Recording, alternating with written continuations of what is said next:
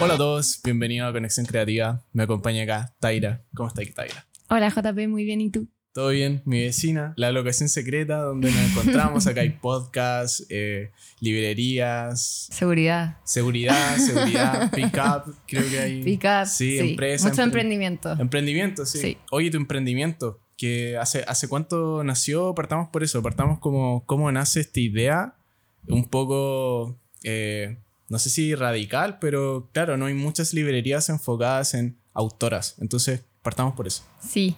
Eh, Autoras Librería nace desde una conversación muy de sobremesa con mi hermana Piera, eh, mi socia. Eh, conversando de libros, en mi casa en general se lee mucho, así que estamos hablando de libros, de los libros favoritos, y en eso como que caímos de forma consciente, en que a pesar de que nuestro libro favorito era escritos por mujeres, como que la mayoría de estos libros que habíamos leído a lo largo de nuestra vida eran escritos por hombres. O sea, no sé, un 80-20 probablemente era una cifra bastante como brutal. Y nada, pues en eso andábamos las dos como con ganas de emprender, casi como, oye, vendamos plantas. y nos empezamos a meter como en esto de la industria de los libros.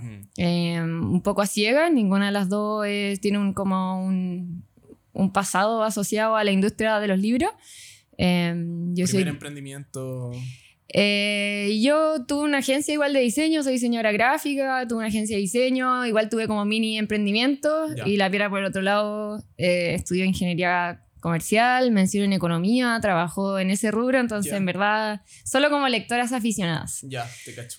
Y ahí nos metimos como a entender un poco mejor la industria y a mirar los números y a ver qué estaba pasando y como que desde ahí que no lo pudimos soltar. Em, tanto porque lo- los números en la industria en general igual son medio abismantes. Em, Uno de cada cuatro libros publicados son escritos por una mujer. Entonces yo siempre hago esta, esta referencia que es como cuando tú entras en una librería, eh, ya, el, ya estáis sesgado y como que la industria ya hizo como un sesgo y como un filtro de lo que tú vas a ver y no ver. Em, solamente el 25% de esos libros van a estar escritos por una mujer. Probablemente. Entonces es un número súper eh, aterrador y además había surgido que durante la pandemia, esto nosotros empezamos en el 2021, entonces la pandemia ya había comenzado, eh, la mayor cantidad de ventas de libros por internet eran por mujeres jóvenes. Entonces, por ahí, claro, como que todo coincidía en, en- en crear un espacio seguro eh, que difundiera y visibilizara mucho más a las autoras mujeres, eh, autoras chilenas, internacionales, de todas partes, y desde ahí ir creando como esta librería que, que a través de, de- de- de como este crecimiento orgánico ir conociendo lo que realmente estas personas querían, estas mujeres principalmente, Claro. ir desarrollando como distintas iniciativas. em, partimos como vendiendo libros, después armando packs, eh, armando talleres y ahora estamos con el, el modelo de suscripción literaria, que es como ya creo ir, ir acomodando todo para que las personas de verdad y las mujeres de verdad puedan ir conociendo y leyendo y profundizando en las lecturas y podamos ir generando como una comunidad mucho más lectora. Yo vivo fuera de Santiago, eh, la piedra vive en Santiago, entonces como que había que tener una modalidad como liviana, eh, por así decir. Eh, pero claro, aparte como compro libros y los vendo.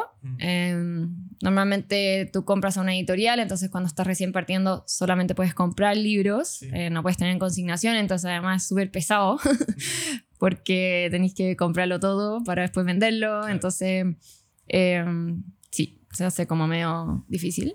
Y, Em, y el, tema de la- el tema, claro, ¿cómo surge la suscripción? Porque suscripción de libros, como que igual es un concepto nuevo, yo nunca lo había escuchado. mm. Eh, ¿En qué consiste una suscripción de libros eh, en tu librería, por ejemplo?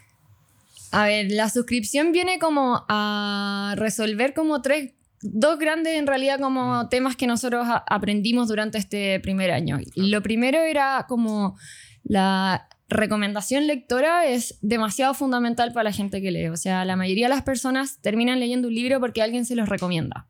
Ya sea una amiga, un amigo, alguien cercano, familiar, así, o hay personas que a través de distintas plataformas digitales les recomienda, influencers, qué sé yo.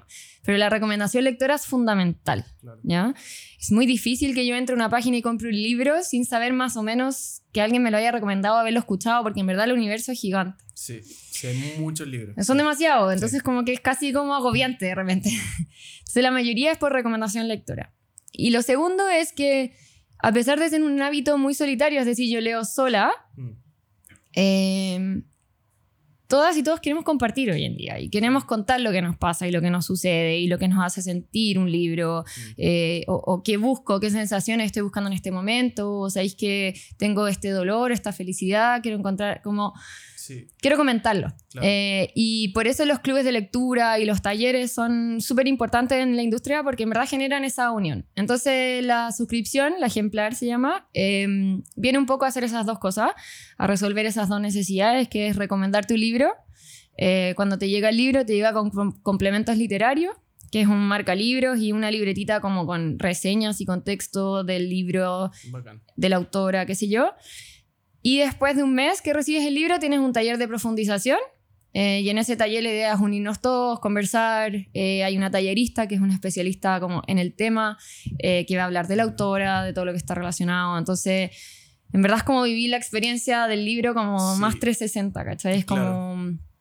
Y también, obviamente, fomentar que por lo menos alguien pueda leer un libro al mes. Eh, yo me aseguro de que es un libro que vas a poder leer en un mes, que no te va a mandar un mamotreto de este porte gigante o muy Claro. difícil de leer, como que estamos un poco como tratando de que de verdad más personas puedan leer Mm. y más personas puedan descubrir autoras del pasado y del presente.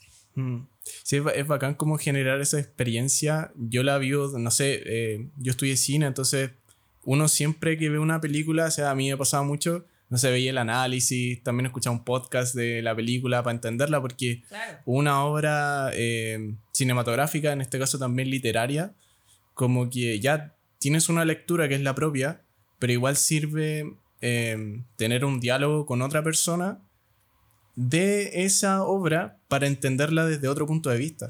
Sí, obvio. Y para también como pasa mucho en la lectura que no entendemos todo necesariamente de un libro y hay muchas Claro. dudas que quedan y, y es lindo cuando alguien te ayuda a solucionarlas, cuando también acá en este caso nosotros tratamos de que sean o libros como súper icónicos eh, o, o bien premiados o autoras que merezcan como mucho reconocimiento. Entonces también es bueno leer su libro y conocer a la autora, el contexto, de dónde es, qué ha escrito, como que también leer ese libro te abra eh, el abanico de opciones de conocer a la autora y seguir leyendo más de esa autora. Sí. Entonces, sí, ha estado buenísimo. Llevamos como... Ahora esta semana mandamos eh, la segunda ejemplar, Ya. así que estamos muy contentas. En la segunda, o sea, lo partieron hace poco. Sí, Claro. partimos en diciembre, noviembre, diciembre. ¿Y nos podéis compartir un poco como un... eh, como un acercamiento a lo que es una conversación del libro?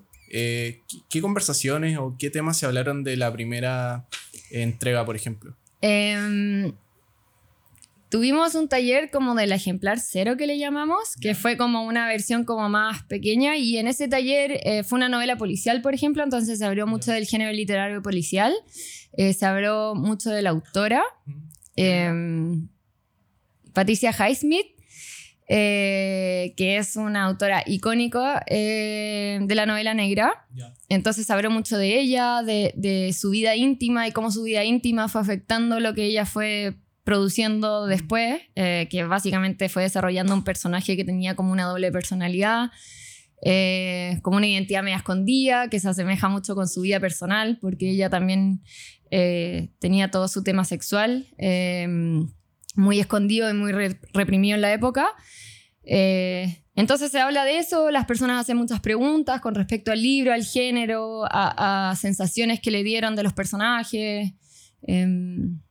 Y eso, y se genera como una linda conversación literaria. Y también ah, se abrieron obviamente como, oye, recomiendo leer esto, si les gustó esta autora, eh, la tallerista trae otras novelas de la autora. Claro, yo podría estar yo, mi libro y, y, y mi rollo interno y todo bien, Sí. pero en verdad cuando leí un libro, como que abrir y ampliar las perspectivas que hay con respecto a ese libro es súper lindo. Mm. Em, y, y creo que eso hacen como estas instancias como de comunidad del libro, que es en torno a un libro ver la cantidad de perspectivas que podemos tener. Claro. Y al final como que va un poco con, nuestro propósito, que es como ampliemos las perspectivas con las cuales miramos este mundo, ¿cierto? Sí. Eh, Para poder construirlo como desde múltiples miradas. Y hablando un poco también de, te quería preguntar de, de ese sesgo gigante que ocurre, de ese 80-20 que ocurre cuando uno entra a una biblioteca en el mall. Claro, eh, 70, o sea, 25% mujeres en realidad, Claro. es como un cuarto.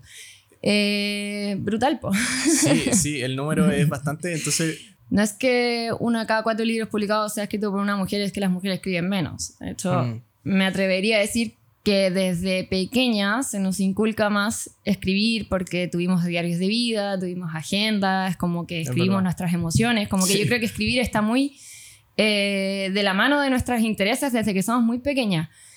Sin embargo, eh, Mm. hace 150, 200 años las mujeres no eran publicadas. O Mm. sea, la opinión de la mujer no importaba en la sociedad y por lo tanto todo lo que estaba escrito previamente era publicado por un hombre eh, O y la mujer, claro, o anónimos Sí. o, o seudónimos, sí, seudónimo. em, que son las pocas mujeres que lograron un poco posicionarse, Mm.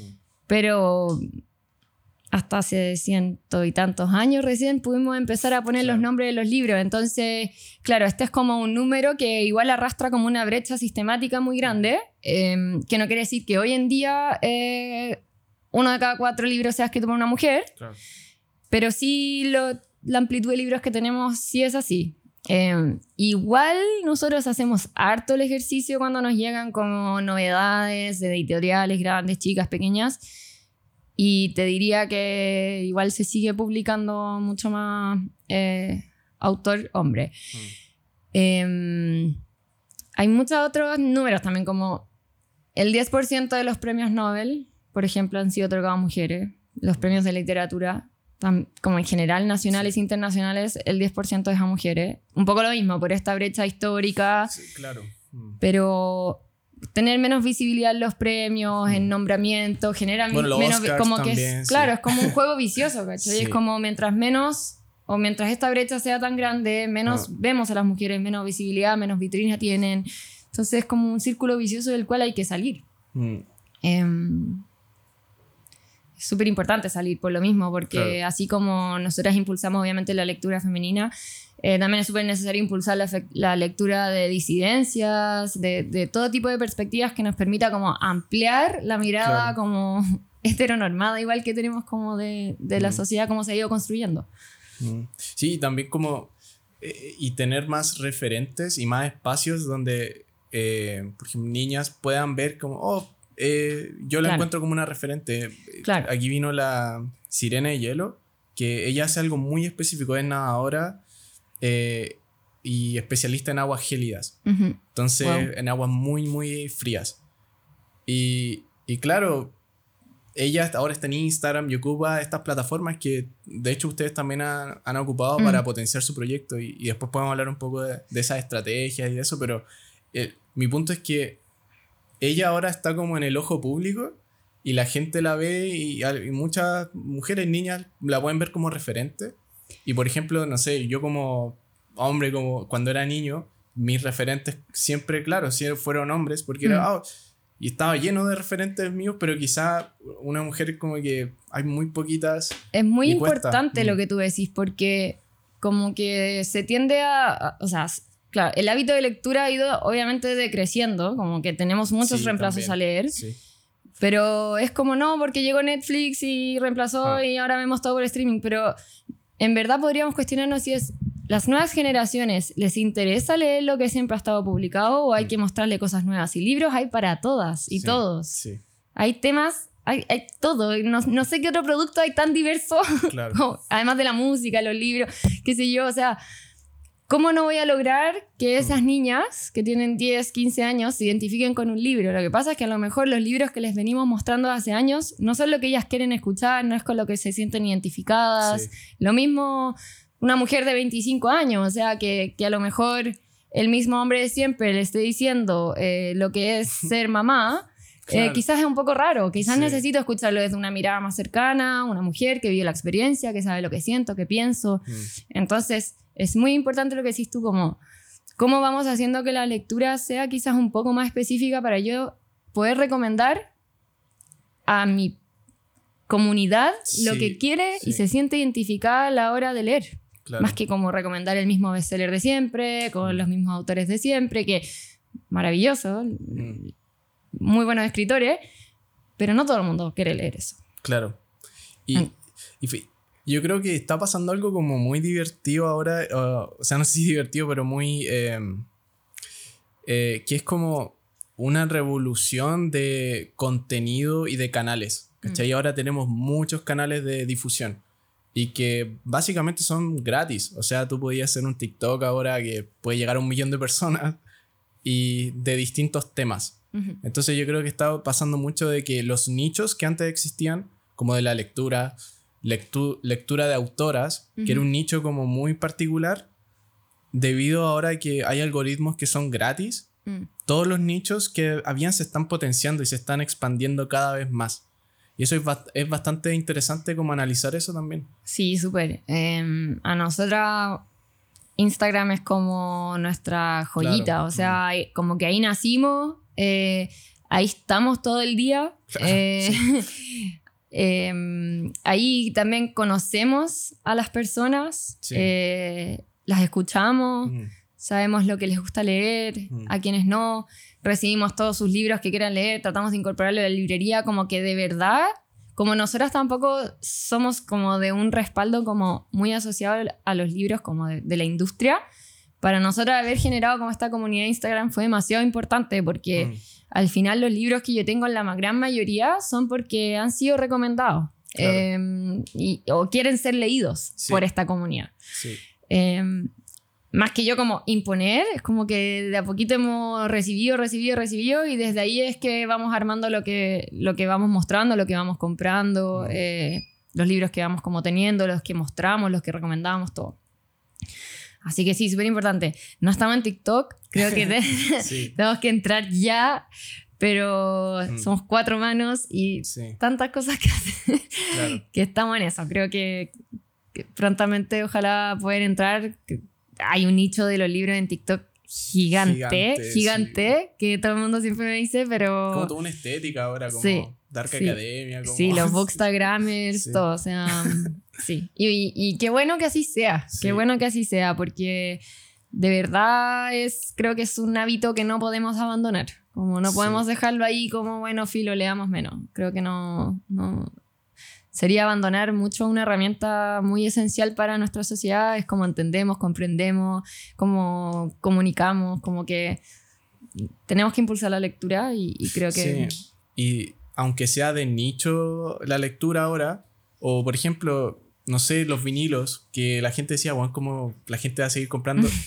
y ahora en 2022, 2021, 2020, fueron los años donde más se compraron vinilos, ¿cachai? Sí. Entonces, en, en la historia de los vinilos, desde que se- Entonces, sí, la gente sigue valorando, eh, por ejemplo, en el caso de la música, un vinilo, Mm, en vez de escucharlo por Spotify. claro. Que sí, Spotify te lo va a reproducir en, en MP3, en la calidad 320, que es la máxima en un MP3. Pero un vinilo genera otra calidad y genera otra, instancia. Aparte, Sí. eh, lo que hablábamos antes, como una experiencia. Como Sí. escuchar, por ejemplo, un disco en, de principio a fin en Spotify, poner el vinilo de, no sé, Pink Floyd, como. eh, es distinto, ¿cachai? Sí. Eh, es distinto. Y es distinto también leerte un libro físico. Yo siento que a mí me pasa personalmente, a veces yo intentaba leer, no sé, desde mi computador y me cuesta mucho, bueno, mis ojos también y la Mm. pantalla genera Mm. algo. Sí. Eh, y te concentráis mucho más cuando tenía algo físico porque no hay nada más, no hay una distracción, no, es, no hay un celular. Sí, po, es que Mm. hoy en día, claro, como que aparte la pantalla tenéis mucho más que el libro, Sí, quizás. O sí. sea, hay, hay algunos como el Kindle que solo podéis tener el libro, pero si tenía una tablet como Pero Smart, inclusive el Kindle, ¿sabéis, lo que no pasa? sé. Que siento que el Kindle es como... eh, Y, y siento que está súper bien tener un Kindle también porque, bueno, si vaya a viajar y Obvio. no va a llevar 40 libros, como Obvio. que tiene su espacio. Pero yo creo que lo que, lo que es el Kindle es como, eh, eh, por ejemplo, la estética del minimalismo, Mm, que el Kindle es como la representación del minimalismo en los libros, sí, eh, pero pasa mucho que, que hay mucha gente que se va al extremo del minimalismo y cuando te vas al extremo del minimalismo pierdes carácter. Mm. pierdes riqueza, pierdes como Sí, tenerla, tenerla en la mano. Y aparte Mm. que en un libro físico hay demasiadas decisiones además del contenido. O sea, Claro, sí. la decisión editorial detrás de un libro Sí. es brutal. O sea, pasa por un montón de personas. Mm. eh, las portadas, los colores, las tipografías, los papeles. Sí. Todos son decisiones para que tú vivas la experiencia de ese libro. Entonces, sí, yo soy muy romántica del libro físico. Mm. em, como que ni de vacaciones me llevo el Kindle, como que me llevo un libro y trato de comprarme en los lugares donde voy o hacer Bacán. intercambio, cosas así.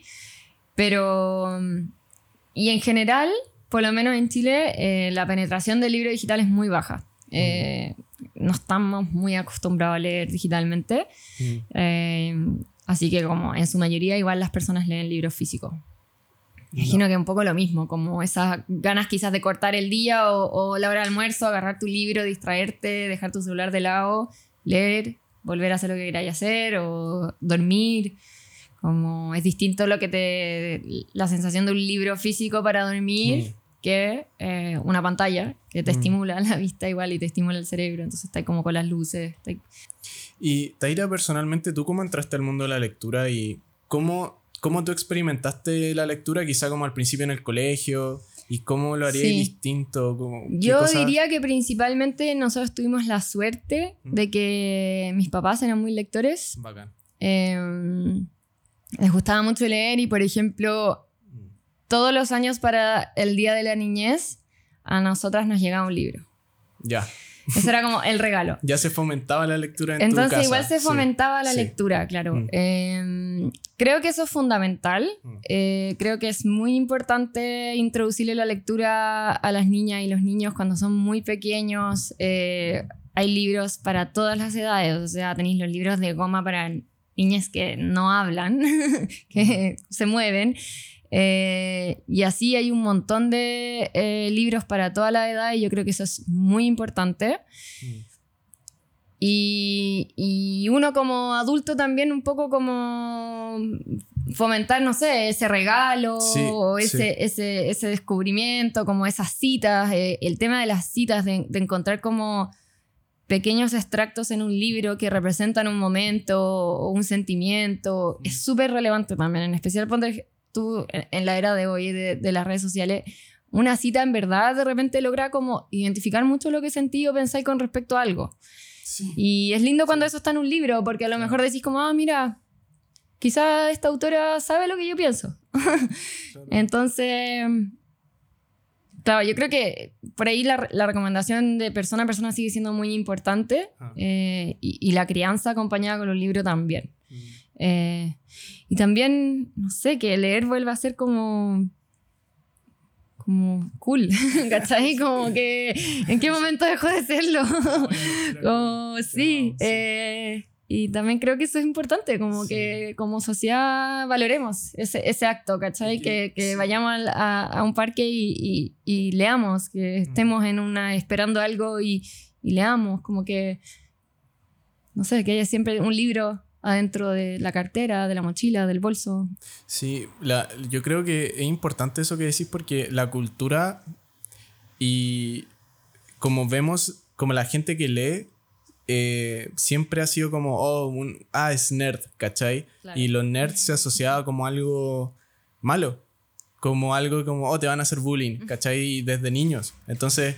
Típico la película que estaba como eh, la persona solita leyendo y como que le agarraban el libro y se lo pisaban en el suelo y es como, ¿por qué? Sí, y, y uno dice, oye, ya, pero una película es como, oye, las, las películas o las imágenes en general moldean la historia, ¿cachai? Obvio. Como que eh, todas esas imágenes de, de, no sé, de película o de... Y uno, y uno se empieza como a comportar y a adaptarse y quizá empieza a evitar la lectura. Obvio. Eh, nunca se muestra como al, a, a la persona o a, o a la chica como, eh, no sé, que más popular, no, sé- no no sé, ¿cachai? Estoy haciendo una... eh, ¿Viste mm, White de- Lotus?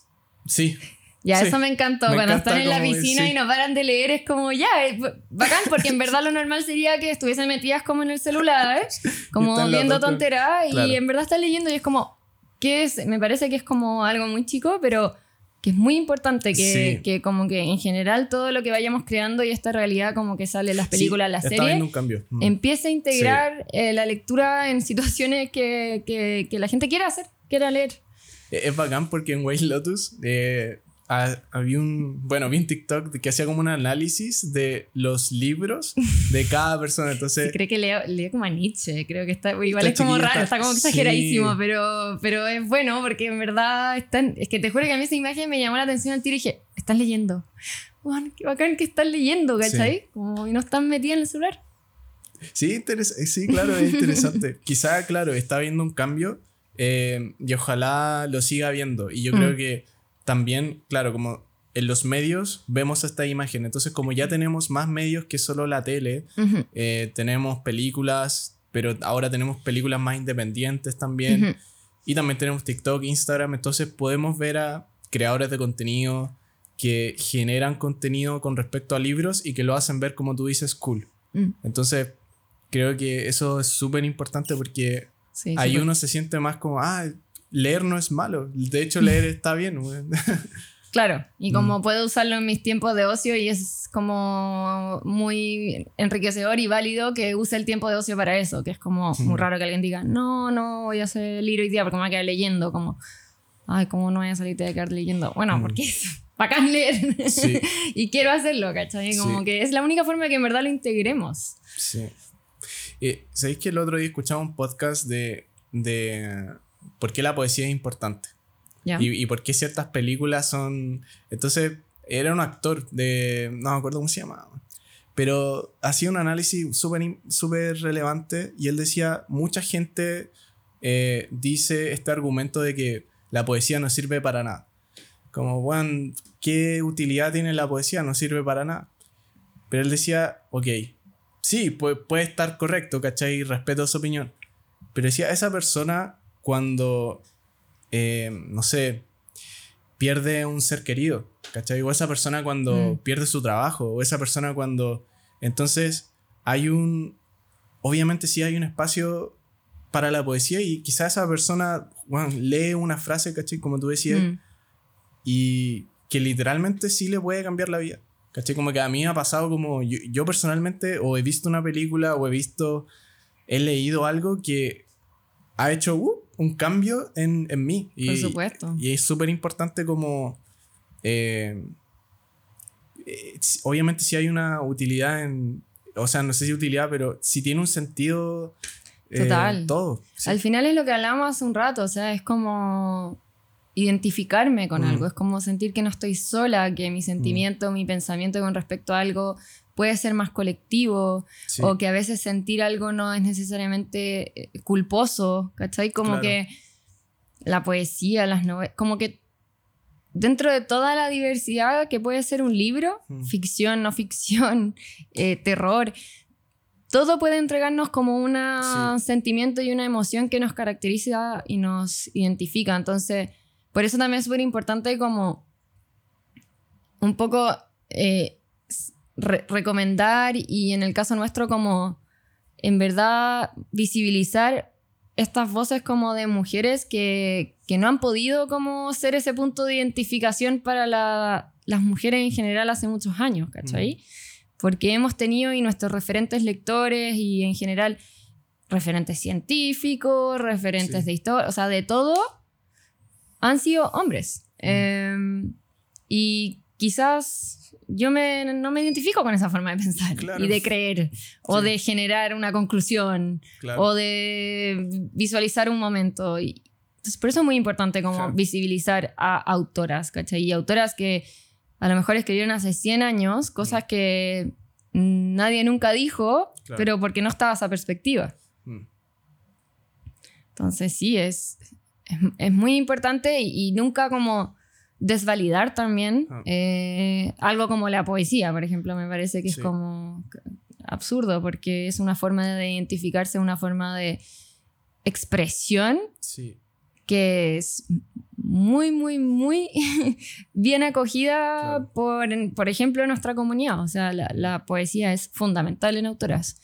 Y, y hay un montón de gente que nos escribe como Este libro marcó un antes y un después. Mm. eh, me ayudó a salir de... de un- estaba en un hoyo, estaba en un paro lector.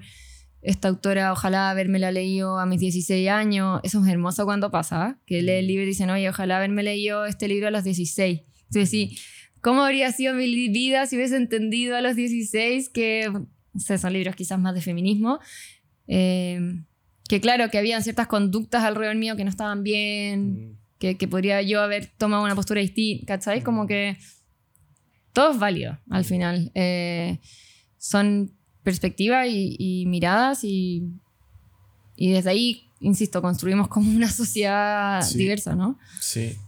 Sí, y también, por ejemplo, lo hablábamos antes, lo- los lectores hombres, por ejemplo, eh, yo creo que en general a- al hombre le gusta leer más no ficción. Em, eh, le encanta la no ficción. Sí, Y es como, porque es como más práctico y, es mu- y Sí. el ejemplo de The White Lotus, uno de los personajes que es como más, más cuadrado, está leyendo un, un autor que se llama Mark Manson. ya, Y el, y el libro que muestra, lo muestra en muy pocos segundos, pero una sutileza de la eh, directora de arte, director de arte, no sé, no sé si era directora o director, de, de esa serie que me encanta, que es como los que notamos esa sutileza, el libro lo identifica mucho, que es el, el sutil arte de que te importe todo un carajo. y, y ese libro es muy práctico, es como muy bueno, tenéis que hacer esto, esto, esto, y, y tu vida va a ser mejor. Entonces, sí, quizá hay gente que, que sí, eh, y, y- quizá, no sé si estoy siendo una generación muy grande, pero a los hombres, claro, les gusta leer más cosas prácticas, pero yo creo que igual también uno como hombre tiene que también abrirse a eso, ¿cachai? Y no Sí. está mal leer a autoras, poesía. al revés, haría maravilloso. Eh, Claro.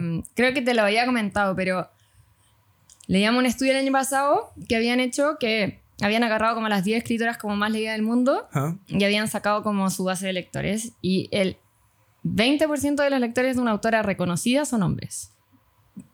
Claro. ¿sabes? Entonces, claro, los hombres sí se da que leen más no ficción Ujú. eh, y, y leen Y leen- generalmente hombres. Claro. Ujú. No sé si es porque como que también ha sucedido sistemáticamente que se dice que las mujeres escriben como... eh, de hecho, como que en los años 90 salió un como el chick gender, que en verdad era para referirse como a la ficción, que era como, no, esto es un género de chicas para chicas, y es como... Eso no, no, Ya. no es así, uno no escribe libros de mujeres para mujeres, uno escribe Claro. libros de una mujer para quien quiera recibirlo. Claro. Entonces también creo que ha habido como históricamente como una mala publicidad hacia lo que escriben las mujeres. Eh, y también como este prejuicio de que escriben historias de amor, de que es todo como muy emocional, de que y en realidad yo pienso que le hace falta un poco también al género Claro. masculino ser más emocional Sí. y escribir Ah. del amor.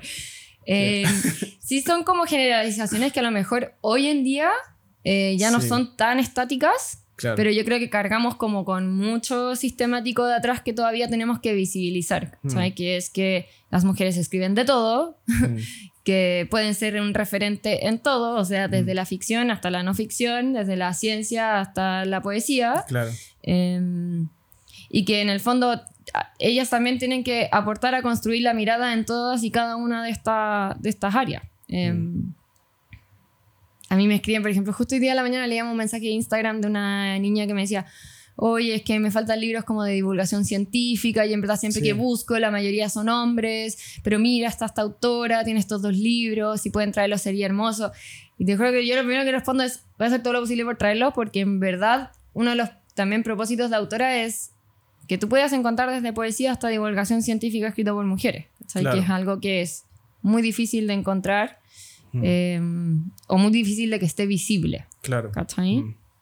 Sí, y se generan otras dinámicas, o sea, eh, y, y también el estilo es distinto, eh, y está bien que sea distinto. Está como bien que, sea distinto. Es que ese- yo creo que eso pasa, como que la gente piensa que está como mal, o es como, "Ay", y es como, no, bueno, está súper bien. Eh, hablaba con una ciclista, la vea cuando vino para acá, y me decía, eh, sí, JP, por ejemplo, ahora se promulga mucho que también hayan carreras mixtas Mm, y que sean de hombres y mujeres. Y, y ella personalmente me decía, eh, sí, está bien, pero sabéis que yo no apaño mucho eso porque eso hace que hayan menos carreras de solo mujeres. Ujú. Y ella me decía que las carreras que son de solo mujeres, eh, la dinámica es distinta. Mm. Porque ella me decía que en el ciclismo ocurre mucho que el hombre en las carreras eh, tiende a ser muy violento, ¿cachai? Y no, no es que sea malo eso, sino que, claro, los cabros como que se te... Y como que las chiquillas como que se preocupan más como que no te va a tirar como... Claro. eh, y es otra dinámica. Y entonces ella me decía, por ejemplo, eso, ¿cachai? Como esa instancia en el, desde el ciclismo hasta en la lectura también, en la ciencia, como te decía esta, este comentario. Sí, Pero está bien y, y si es distinto, sí, pues es distinto. Massa va a escribir eh, de otra forma como va a escribir otra divulgadora científica. Obviamente, y, Mm. y lo que nosotros siempre decimos, a mí tampoco me interesa que es como oh, agarra todos los libros de hombre y tirar por la basura. Claro, no, Massa va a seguir escribiendo libros No, y que como- siga. Sí, ya, dale. y, y ojalá en verdad pudiese como equiparar tu, tu lectura y como que hay un poco de todo. Si el Ah. problema es que arrastramos Sí, es el. como sí. una falta muy grande Ah. eh, que todavía se hace muy latente. Sí. Eh, todavía en el colegio yo te puedo asegurar que un tercio de los libros que tú leís van a ser escritos por una mujer, pero el resto de los referentes tradicionales que leemos en el colegio siempre son hombres. Mm, ¿Para qué hablar de diversidades sexuales? también. Entonces, claro, al final es como... No, no es que no hay que leer hombres, es que haz un Hay ejercicio consciente para saber si estás incorporando esa perspectiva en las cosas que lees. Mm, ¿Cachai? Si estás incorporando la perspectiva de la mujer en lo que estás leyendo diariamente. Sí. Sí, no, nos falta, nos falta esa, esa perspectiva general. Yo siento que, y también personalmente como haciendo un juicio propio, claro, yo, yo, yo, por ejemplo, cuando voy a leer un libro, no hago el ejercicio como, ya, e- es, es un autor o autora, como que Mm. simplemente lo leo. Pero claro, ya hay un sesgo, ¿cachai? Que en verdad está bien, Sí. porque ojalá ese es como el ideal. El ideal es que. Uno el lea ideal es que autora no existiera. Sí, ¿Cachai? Sí. Como en el mundo ideal. sí. claro. ¿Cachai? Eh, pero ya alguien ya tomó la decisión por ti. po. Ese es Sí, el problema. Sí, yo creo que eso es bastante relevante lo que decís, como que ya alguien tomó la decisión por ti. Y, Mm. y si lo pensáis en todo lo que hacemos, ¿cachai? En todo lo que hacemos. Sí. Desde el cine independiente, yo creo que ahora está también habiendo en el cine una explosión también de, de directoras que, Mm. bueno, en mi clase de cine eh, es- solo había una chica eh, directora, la, la Erika, y, y sí, pues, eh, igual a nosotros también hacíamos la reflexión y hablábamos con ella y me dice, sí, bueno, soy la única directora acá. Mm. Eh, entonces, claro, como que hay cosas que sí son como más grandes y que uno no las puede ver y que sí vienen como de la palabra sistemático Mm. y que hay muchas mujeres que yo creo que obviamente sí quieren ser directoras de cine, pero quizás no se les ha introducido eso en su cabeza porque piensan que no, las carreras que yo solo puedo tener son estas, estas y estas Mm. y no, no se le ha mostrado con referentes, con inspiración, con eh, información de que pueden tomar otras Sí, vías. Lo de los referentes es muy importante, yo Mm. encuentro, porque mm, que al final igual uno aspira y Hacer como que hacer algo que está normalmente caracterizado por los referentes que conocemos que hacen esa cosa. Eh, entonces, claro, como que si yo tengo 20 años y quiero ser escritora, Sí. pucha, ojalá que mis referentes sean mujeres que, que pudieron como alcanzar eso que yo quiero hacer. Y Claro. generalmente no lo son porque hasta en la universidad lo más probable es que la mayoría sean hombres tus profesores, que las referencias de esos sean hombres porque escribieron la historia de la literatura y como que Mm. pura referencia masculina. Entonces, sí, hay que ir como a buscar, traer referentes, traerlas a través de sus libros, a través de citas, eh, a través de mencionarlas, contar sus vidas. Las anónimas son Sí. muchas autoras anónimas, muchas con seudónimos, hasta inicios de 1900, o sea, Mm. no, no están tomadas atrás. Sí, no- sí, eso, ese ejercicio que tú haces como de decirme, bueno, hace 150, 200 años, como que estas cosas ni siquiera pudiéramos estar hablando acá, ¿cachai? No, Como olvídate, van- no, no existía la mujer en un- ni una publicación de un diario. Claro, y no, no existían como en el concepto como de, más allá de eso, como Pensadoras. pensadoras, Sí. ¿cachai? como eh, pensadoras, creativas, Sí. autoras, como de profesión, ¿no? Sí. No tenía No, una po. profesión. No. La, la sociedad decía, no, tú no vayas a tener una profesión. Entonces yo siento que eso, de, porque claro, si tú me decís, oye, se fue hace 800 años, hace 1000 años, ah, ya sí, hace 1000 años éramos, pero no, pues fue hace 150, 200, en otros países sigue pasando. Sigue ¿cachai? pasando. Hay Sí. una autora que eh, no he leído sus libros, pero he visto la serie que está basada en, en esos libros y me encanta, me encanta la, eh, la que hizo el diario de eh, Tale. Eh, Ah, la Margaret Atwood. Margaret Atwood, sí. Sí, sí, me, sí. Me, me- me encanta ella porque ella una- cuento la criada. el cuento de la criada, sí. Eh, ella en una entrevista, como que le dice, el entrevistador le dice, sí, Margaret, bueno, tú estás haciendo ficción y, y, y claro, esto es ficción y, y ficción y ficción. Y ella dice, "Eh, sí, o sea, igual es súper profundo lo que me está diciendo porque estos libros, claro, como que es una sociedad distópica y todo, pero Mm. todas las cosas que yo hablo en mis libros son cosas que han pasado Claro. y de hecho son cosas que siguen pasando. Y claro, mi libro es un poco como para visibilizar eso desde una ficción distópica, pero no nos tenemos que olvidar que esto sigue pasando en muchos lugares del mundo y para las personas que están escuchando y que no conocen el, el cuento de la criada, vean una, no sé, un- una pequeña reseña de lo que trata y, van a, y van a decir cómo chucha esto sigue pasando y Ah. sí, sigue pasando. Debe ser uno de los referentes de feminismo más importantes por lo mismo, como Mm. a nivel de libros, porque visibiliza un montón de temas que como que los traemos así Mm. como carrera de caballo no nos damos ni cuenta, pero que están Mm. ahí. Sí, sí. Eh, Taira, cuéntanos también ahora, cómo, cómo están ahora en la librería y si tienen ciertos planes a futuro, están haciendo la...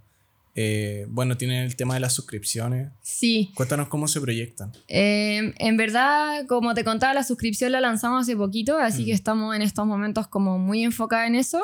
Mm. eh, enfocadas también en mejorar un poquito más la plataforma digital, eh, de ir generando también como más espacios de comunidad a través de la suscripción también, Mm. eh, y de que la suscripción también como que vaya todo el rato mejorando y siendo Claro. como una mejor solución para todas las lectoras y lectores.